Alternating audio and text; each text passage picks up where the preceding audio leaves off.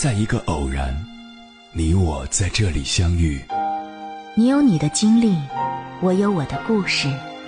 因为彼此的寻觅，我们走到一起。千山万水只为你，捎来谁的秘密？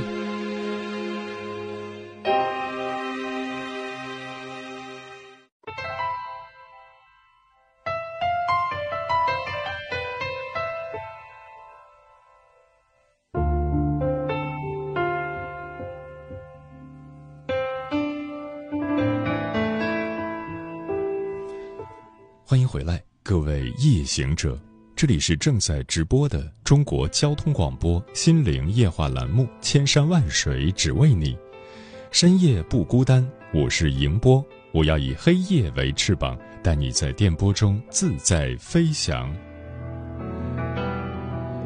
最近又翻阅了一下老子的《道德经》，在第三十三章中有句话说：“胜人者力，自胜者强。”意思是，打败别人是一种能力，战胜自己才是一种智慧。尤其是人到中年，经历了种种争斗，看遍了是起是落，才明白，人生最大的敌人是自己，人生最重要的事情就是经营好自己，经营日常的一言一行，修炼平时的一举一笑，察觉自己的起心动念。把自己经营好了，人生也就顺了。在这里分享三点《道德经》给予我的感悟：一、经营一张富贵嘴。《道德经》第五十六章中讲到：“知者不言，言者不知。”智慧的人洞悉大道，理解无常，心存敬畏。所以不抱怨别人，不怨天尤人，而愚蠢的人以偏概全，固执己见，心有侥幸，故而指责他人，埋怨命运。一个人的嘴巴就是财富的通道，总是喜欢抱怨，就会有一股子怨气萦绕，从而阻挡财气，而且会吸引同频的坏事，给自己带来不幸。清朝期间。有一个人叫李达，靠种地卖菜为生。他的妻子总是唉声叹气，吃饭的时候埋怨家境贫苦，饭菜寡淡；种田的时候嫌弃风吹日晒太过辛苦；卖菜的时候抱怨生意难做，顾客挑剔。而且逢人就说：“我的命真是太苦了，丈夫没什么本事，儿子也不听话。”果不其然，他们家的菜总是卖不出去，生活很是贫苦。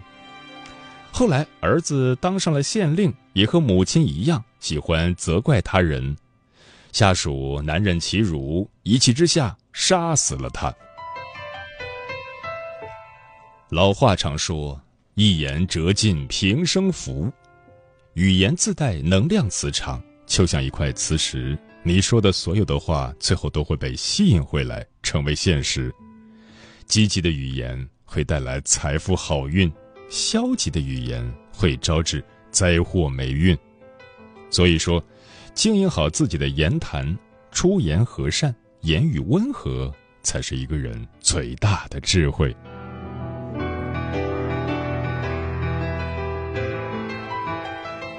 二，修炼一张福气脸。《道德经》第二十一章中讲到：“孔德之容，为道是从。圣人顺从大道，品行端正，心怀善念，故而面容和蔼，自带福气。一个人的面相就是他的心相，心地善良，面容就会和善，光明美好的事物便会靠近。心念一变，面容就会改变。”而命运就有所不同。从前有位妇人，丈夫去世多年，相依为命的儿子也不慎落水身亡，她伤心欲绝。路上遇到一位道长，向对方说出自己的不幸。道长叹了一口气，说道：“唉，你面相不好，天生命苦，寿命不长，只能活到五十多岁。”听后，妇人准备断送自己的生命。途中遇到一名小乞丐，无依无靠，他心生怜悯，带回家去悉心照料，供他读书。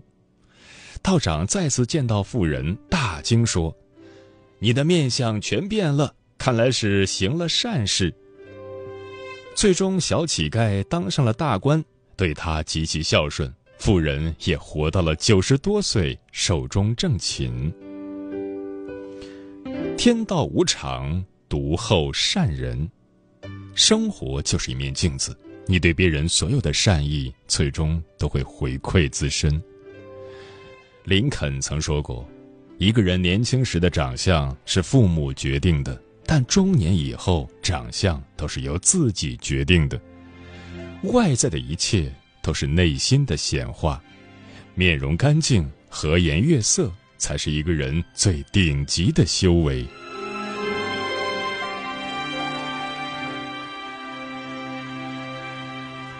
三，养得一颗知足心。《道德经》第三十三章中讲到：“知足者富。”一个人懂得知足，知道适可而止，内心丰盈，精神丰盛，才是真正的富有。天地长存世间，万物生生不息，而人生在世，百年光阴，我们不能占有万物，但是可以使用它们。常怀感恩之情，感谢天地的馈赠，才能保持平和的心态，拥有顺意的人生。作家周国平开始写作的时候，住在北京的一间地下室里，潮湿阴暗。有一次，朋友来看他，说：“这么差的环境，你怎么能忍受得了？”他说：“正是要感谢上天给我这样的环境。”一来清静自在，无人打扰，方便写作；二来时间充裕，有时间思考；三则温饱无忧，身体康健，这就是最大的福气了。想来确实如此，人生最幸福的事，不过是内心无事，三餐无忧，身体无病。心若知足，此处便有美景，此地。便是天堂。清贫思想中有句话：“若知足，虽贫亦可名为富；有才而多欲，则名之为贫。”真正的富足是知足常乐的心态，是活在当下的心境，内心安定、知足知止，才是一个人宝贵的财富。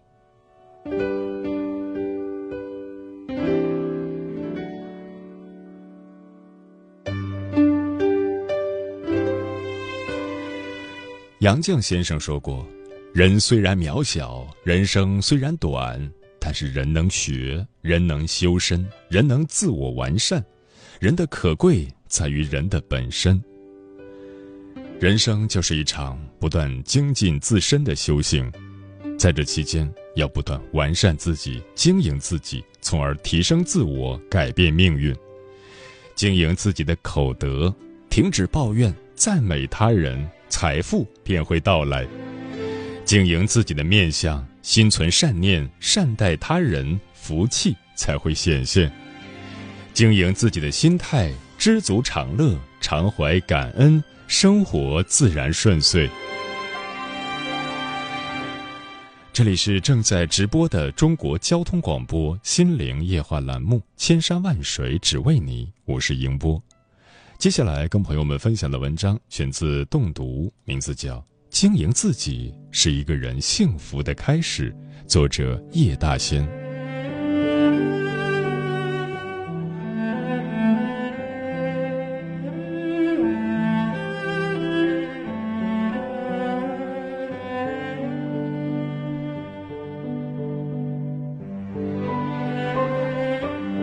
学者于丹曾说。经营自己的长处，能使你人生增值；经营你的短处，能使你人生贬值。由此可见，一个人不光要懂得经营自己，还要懂得经营自己的长处。但是，生活当中随波逐流、盲目从众的人随处可见，他们明明过着浑浑噩噩的生活，却心安理得，甚至是自以为是的活着。经营自己，就如同在经营一棵树，从播种开始，然后长期以往，经年累月，从不间断的浇水灌溉，悉心呵护，甚至不遗余力的守护着，直到它生长为一棵参天大树。人活着。本就是一段尝尽辛酸苦辣的过程，每一步我们都应该走得踏实，每一刻都理应活出真实。请不要假装在努力经营自己，因为结局不会陪你演戏。经营自己就是在修炼自己。通过修身养性、自我完善，然后邂逅自己真正喜欢的生活，拥有自己梦寐以求的人生。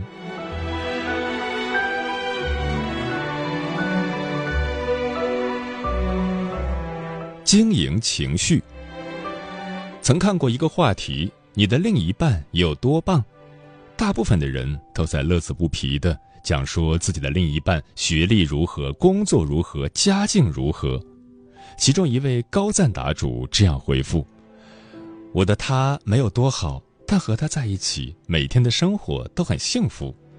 他会在我吐槽上司的时候和我一起吐槽，然后义愤填膺地说要吃好吃的，抚平内心伤痛；会在我发胖买不到好看的衣服时，坚持说你在我眼里最美。”会在我求职失败、陷入自我怀疑时，一直重复：“你真的很棒，只是那些面试官不识货。”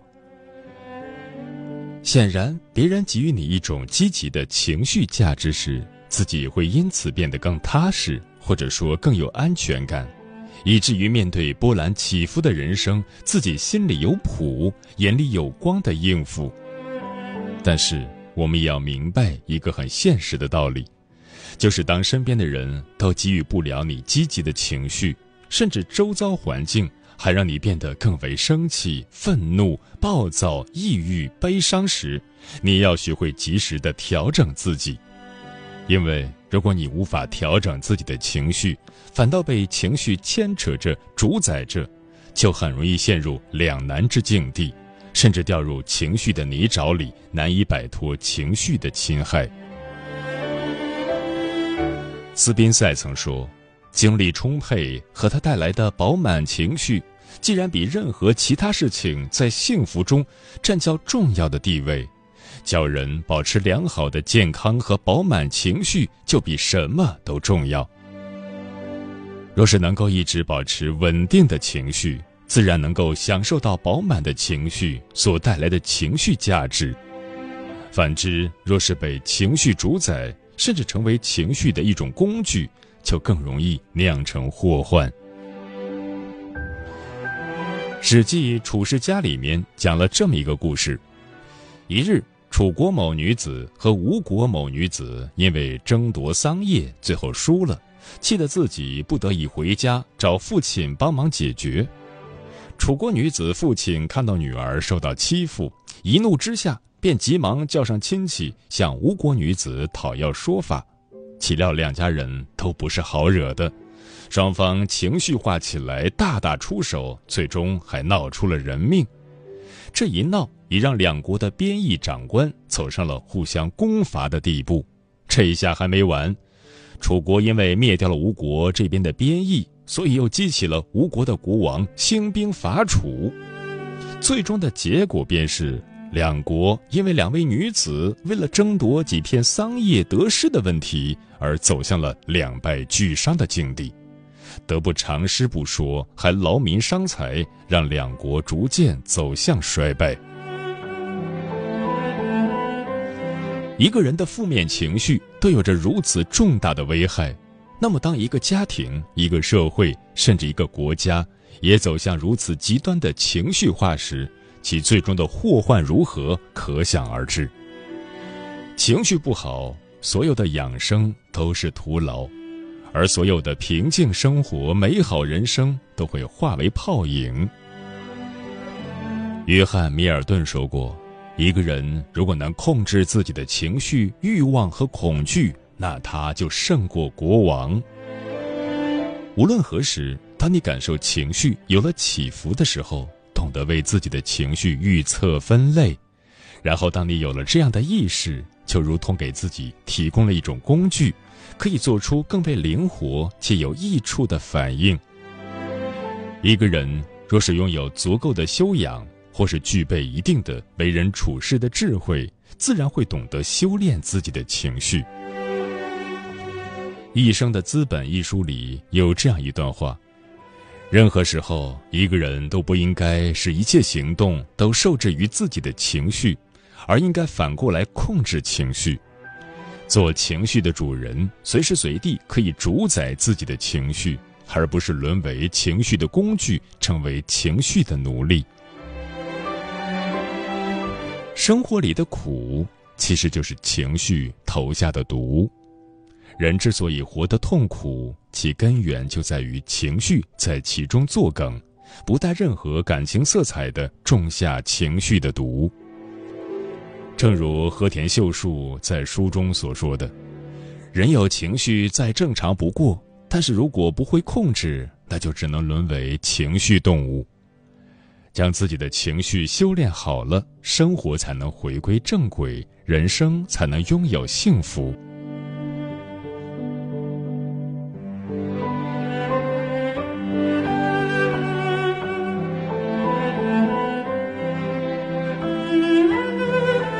经营关系，曾听过一句话：“性格写在唇边，幸福露在眼角。站姿看出才华气度，步态可见自我认知。表情里有近来心境，眉宇间是过往岁月。衣着显审美，发型表个性。每个人生活着都离不开他人的存在。”说白了，每个人都不可能完全独立于外部世界，或是完全隔离于外部世界，因为每一天的衣食住行以及自身想要达成的目标、愿望乃至理想，都需要不同程度的借助外在的力量。诚然，想要跟外界的事物处理好关系，就需要好好的经营各种各样错综复杂的关系。巴菲特说。你最好跟比你优秀的人混在一起，和优秀的人合伙，这样你将来也会不知不觉变得更优秀。家庭关系、朋友关系、情侣关系、同事关系、雇佣关系等等，每一种关系都跟我们息息相关。从这些关系里找到一些正能量的、正向发展的关系，才能让你成为有效率的过上更好人生的人。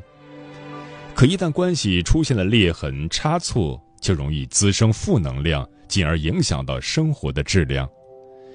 一颗心被忽略了、被怠慢了，就可能变冷，甚至再也捂不热。一个人被伤心了、被欺骗了，就会逐渐消散在你的世界里。一段友谊若是得不到及时的维护，早晚会走向分道扬镳的境地。三毛曾说过。朋友再亲密，分寸不可差失；自以为熟，结果反生隔离。做人做事，人情世故，不光要讲究距离感，还要注重分寸感。自以为是的认为彼此关系足够铁、足够牢靠，然后肆无忌惮、不顾别人感受的利用算计，甚至伤人自尊的损耗彼此之间的关系，最终两人只会渐行渐远。甚至再也无法回到最初那种纯粹又自然的关系当中。经营好与他人的关系，要知道，再好的关系也要平等付出、真诚对待。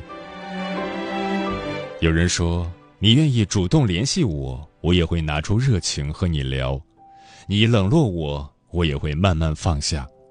因为如果你不喜欢我，你再优秀也和我没有关系。”人与人之间的关系相处久了，我们就会明白，双方之间最大的吸引力不是容貌、才华、地位、权势，而是能够传递出温暖、真诚、善良的人品。人情有尺，要有度；感情如面，别越界。真正成熟的人都知道，在经营关系时，不低估对方，也不高估自己。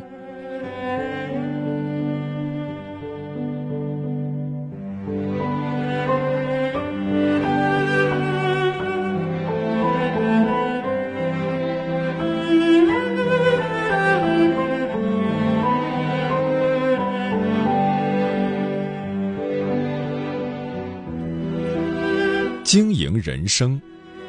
毛姆的小说《月亮与六便士》中有这样一段情节：布里诺船长本来拥有一块不大的祖传地产，夫妻俩在当地都有一定的名望，生活衣食无忧，满以为一辈子都可以在此平静地度过余生。岂料人生无常，因为一位代理人出的差错，让他们一家陷入一贫如洗的地步。因为无法继续在当地过清贫的日子，布吕诺船长远航到了南太平洋群岛，期待着重新经营一种属于自己的人生。做了一些规划后，夫妻俩便买下一座小岛，投资的钱是从一个朋友那里借来的。这个岛没人居住，遍地都是灌木丛，一切都是原始的样子。但不管怎样。已经下定决心重新开始经营自己人生的布吕诺船长，带上自己的妻子，再叫上几个土著人，就这样动手盖上了房子，清除了灌木丛，还种上了椰子树。二十年后，往日的荒岛转眼成了如今令人感到美不胜收的花园。回忆往事，布吕诺船长如此说道：“开始做的很辛苦，心里也很着急。”我们两个都卖力劳作，我每天天不亮就起来除草、清理灌木、盖房子，晚上瘫倒在床上，像个木头似的，一觉睡到天亮。我靠自己的双手，在一个本来一无所获的地方有所收获。每次看到那些高大健壮的树，想想每一棵都是我亲手种的，我会是什么心情？你真的没法体会啊！正如文中所写的，世上只有很少的人能够努力追求并实现自己的理想。我们的生活很简朴，也很单纯。我们没有什么野心，我们引以为傲的只是用自己的双手获得了劳动成果。人世的恶毒奈何不了我们，嫉妒也伤不着我们。人们常说劳动者是幸福的，很多人认为这只是一句空话。可是对我来说，这句话意义非凡。我是一个幸福的人。由此可见，布吕诺船长是幸福的，因为他和他的妻子，纵使在一个荒凉的世外岛国上，凭借着勤奋的双手，卖力又满怀希望地经营着自己的人生。正如斯蒂文生所说的。人生是指我们若没有嗜好的话，便不过如同极度无聊、经营不善的剧院而已。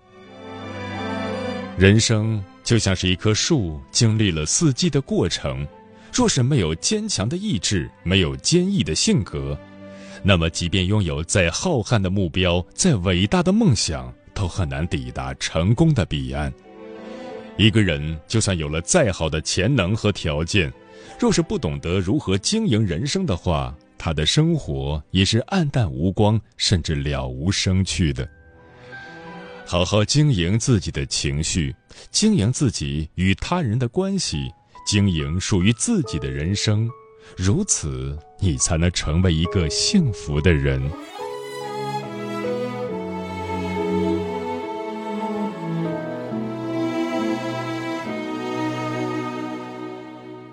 熄灭这盏灯，看到窗外点点灯火。那一刻，我的灵魂像被释放了。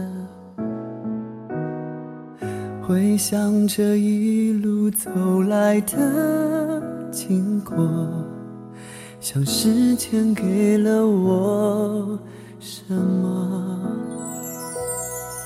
渐渐走远了，却忘了初衷是什么。当然也会记得那些真心的快乐。看到镜子前忘了自己的我，又勇敢的笑着说：世界大而美丽，还好拥有完整的自己，在勇敢开始新的旅行，我会放下犹豫去珍惜，用手机编一段动人的字句，把我的名字发给自己，就当它是最好的鼓励，陪我走过最美的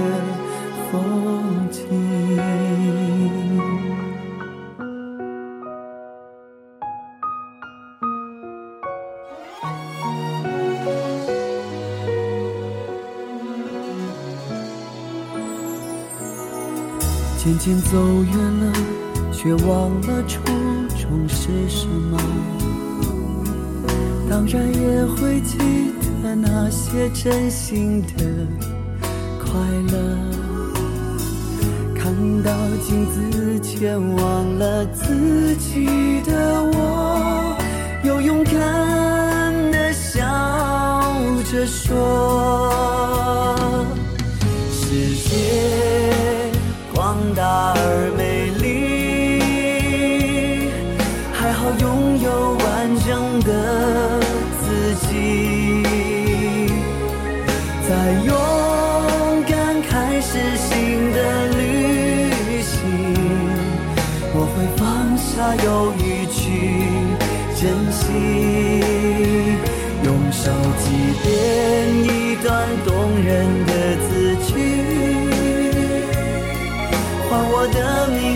发给自己，